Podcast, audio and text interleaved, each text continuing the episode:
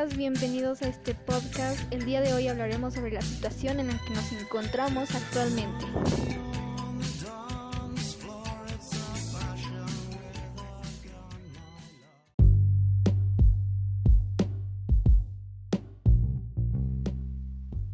Hi guys, welcome. I'm Diana. I would like to talk a little about my experience in this pandemic. Actually, I haven't had much experience doing a podcast, but as they say, there is a first time for everything.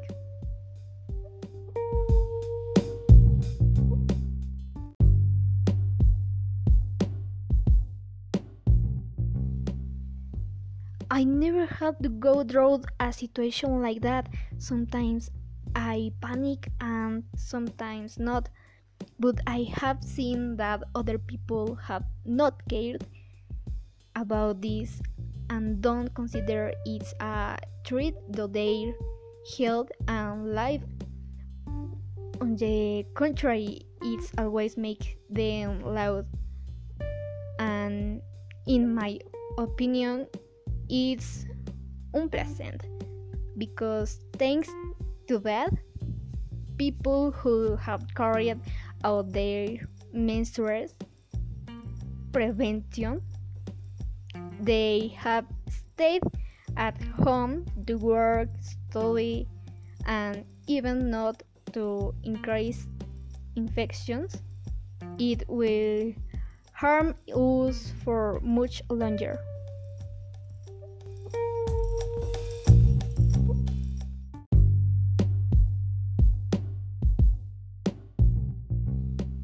This pandemic has completely made us, be it economically, emotionally, and ah, socially. It's a serious matter, and not everyone understands that.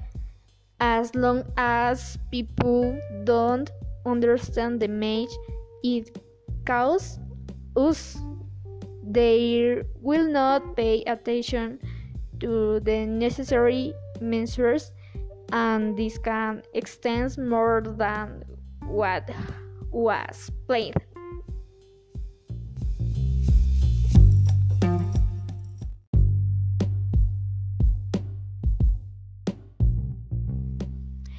Anyway, in this podcast that I have organized, we will talk about this whole situation and how it affects us but we will also have an interview.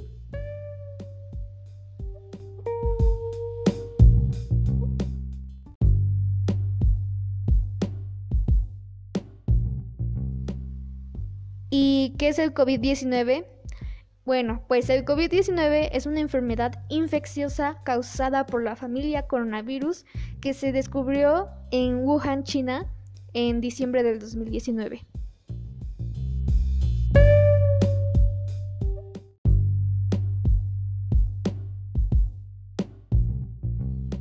Y los síntomas más habituales del COVID-19 son la fiebre, la tos seca y el cansancio. Otros síntomas que son menos frecuentes y que afectan a algunos pacientes son los dolores y molestias, la congestión nasal y el dolor de cabeza. Los síntomas suelen ser leves y comienzan gradualmente. Si se tiene síntomas leves como la tos o fiebre, generalmente no es necesario que busque una atención médica, mejor quédate en casa, aíslate y vigila tus síntomas. Es importante que no ignores la fiebre, pues la enfermedad se propaga principalmente de una persona a otra a través de las gotículas que salen despedidas de la nariz o la boca de una persona infectada al toser, estornudar o hablar. Estas gotículas pueden caer sobre objetos o superficies que rodean a la persona, de modo a que otras pueden llegar a infectarse si se tocan estos objetos y luego llevan sus manos hacia los ojos, la nariz o la boca.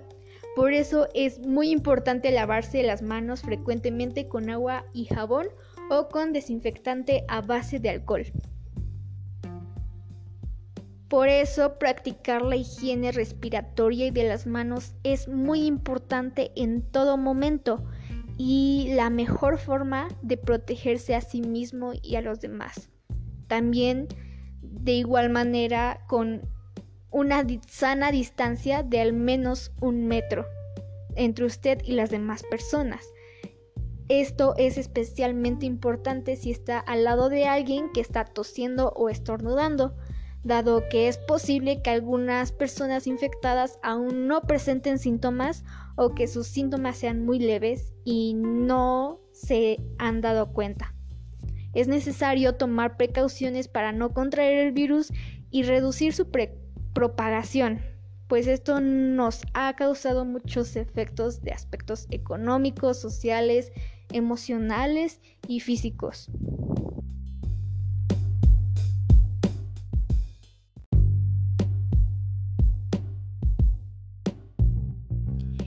Y ante la preocupante pandemia por el COVID-19 que está afectando globalmente, ha llevado a muchos países a implementar el aislamiento social como una de las formas más eficaces de controlar la expansión de este virus.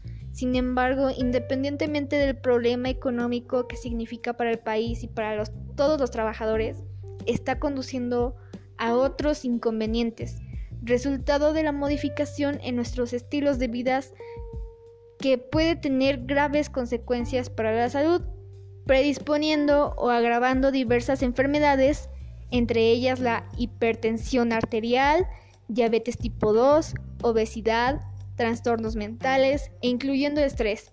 Y en nuestro país estas patologías son predominantes y en constante aumento, como lo demostrará la última encuesta nacional de salud del 2017.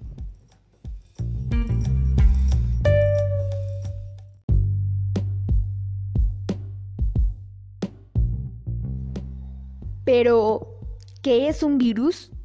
Un virus es un germen muy pequeño. Está hecho de material genético dentro de un recubrimiento de proteína. Además, causan enfermedades infecciosas comunes como el resfrío, la gripe y las verrugas. Pero también causan enfermedades graves como el VIH-Sida y la viruela y necesitan una célula viva para poder sobrevivir y replicarse. Los antibióticos no son muy eficaces contra los virus. Lo que sí es eficaz son las vacunas y así como algunos que otros antivirales.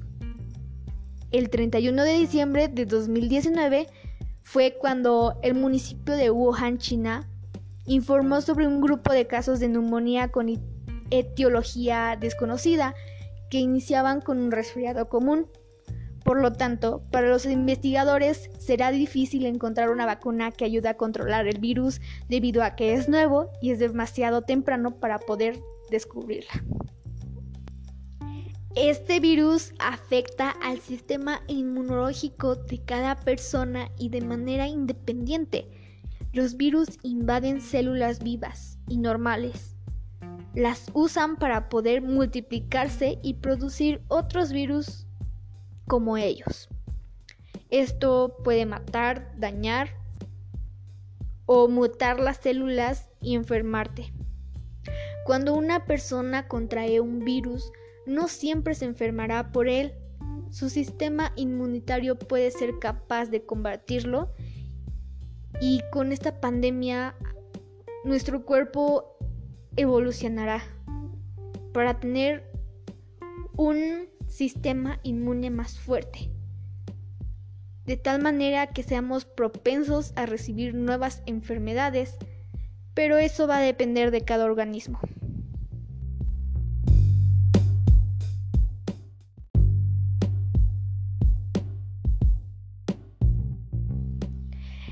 Como si estuviéramos hablando de un virus informático y las personas simularan ser una computadora o un dispositivo electrónico. Por ejemplo, la computadora está siendo invadida por un malware, que es un virus que afecta a los sistemas o archivos del dispositivo, provocando complicaciones graves o leves, dependiendo del tipo de virus, vulnerando el funcionamiento de la seguridad normal de cualquier dispositivo. Pero para eso necesita interactuar con el usuario para poder propagarse el virus, siendo así el antivirus, en este caso eh, es la vacuna, la única forma para poder prevenir, detectar o eliminar el virus.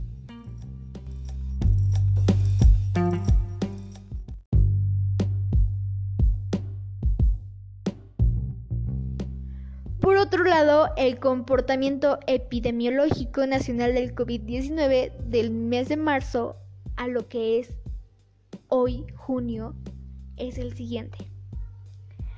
En marzo, 1094 casos confirmados, 5.635 negativos, 2.752 sospechosos y 28 defunciones. En abril, 15.529 casos confirmados, 8.614 sospechosos, 46.960 negativos, 5.009 confirmados activos, 1.434 defunciones y 71.103 personas que fueron estudiadas.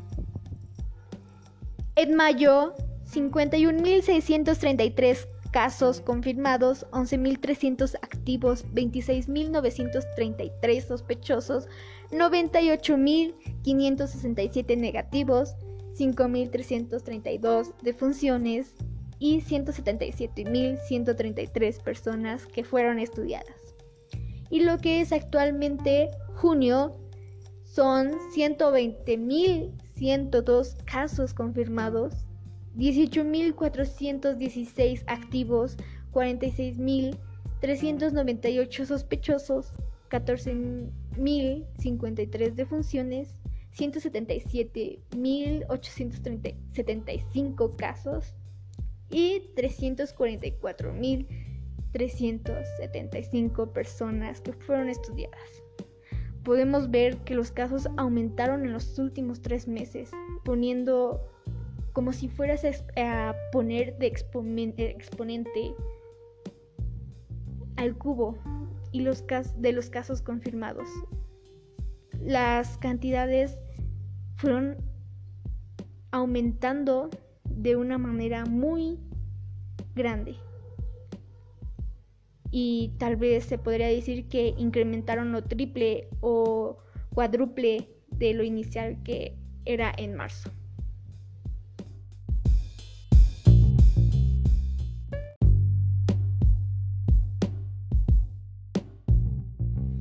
La pandemia del coronavirus ha modificado la forma de vivir nuestro día a día en todo el mundo y con ello también el consumo de energía.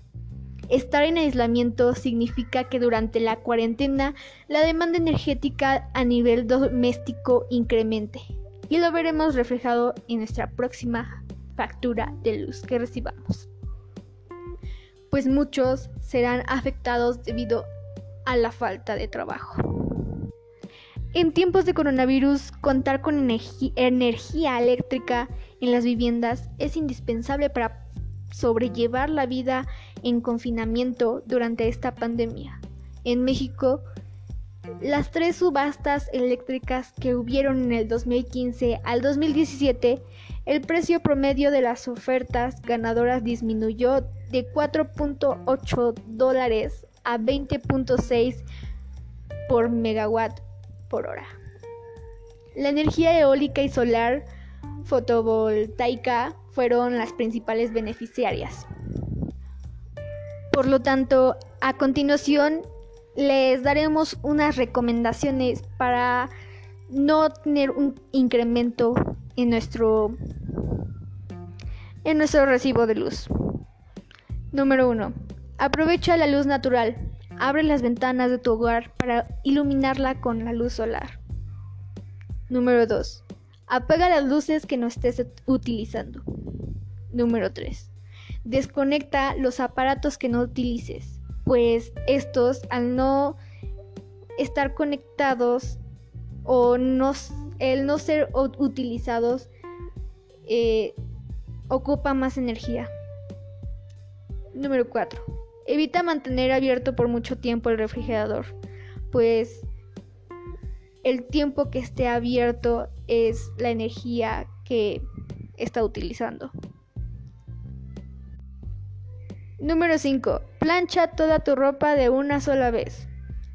Esto quiere decir que si hay mucha ropa no estés planchando por tiempos ya que este electrónico para poder realizar esta actividad eh, utiliza mucha energía para poder estar muy caliente. Número 6. Abre las ventanas para mantener una ventilación y reducir el uso de ventiladores. Procura no usar tanta energía eléctrica. Y estos serían las recomendaciones que les daríamos. A continuación, haremos una entrevista sobre el voto femenino de una opinión de una mujer. Veremos qué tal nos va.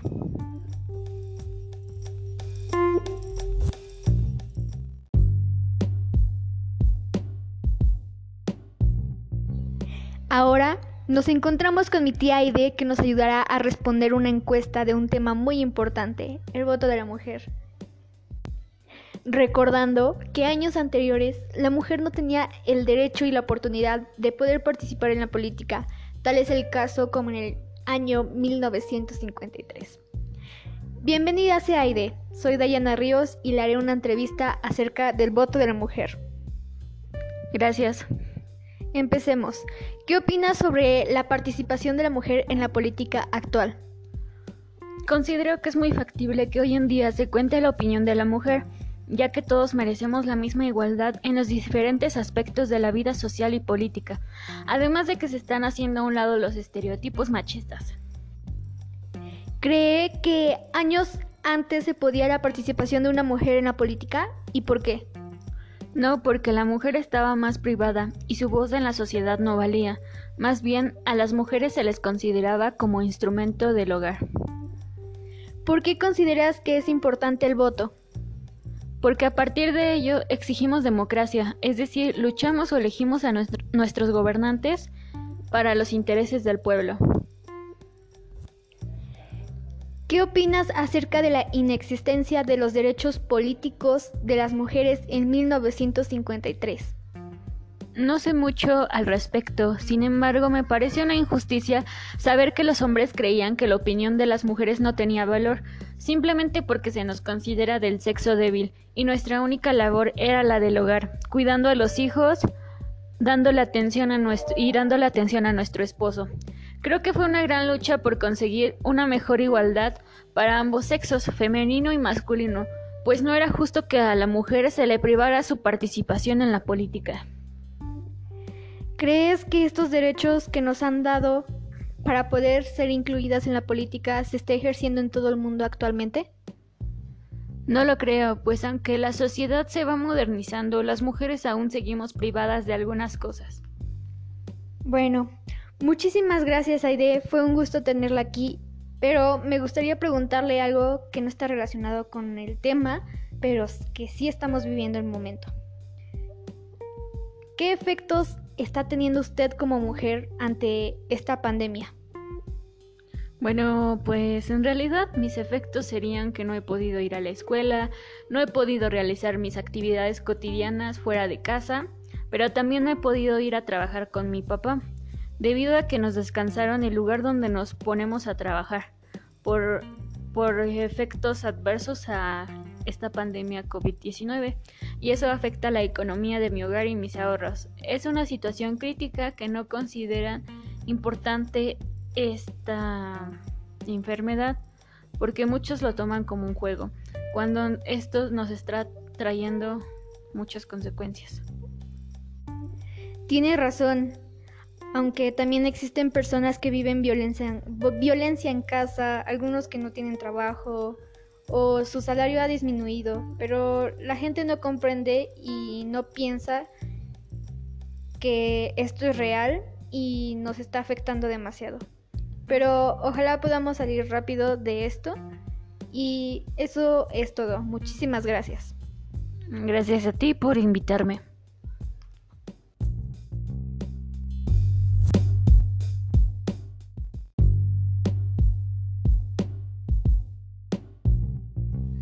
Y para concluir con este podcast, debemos considerar que estamos viviendo una situación sanitaria que debe tomarse con mucha seriedad.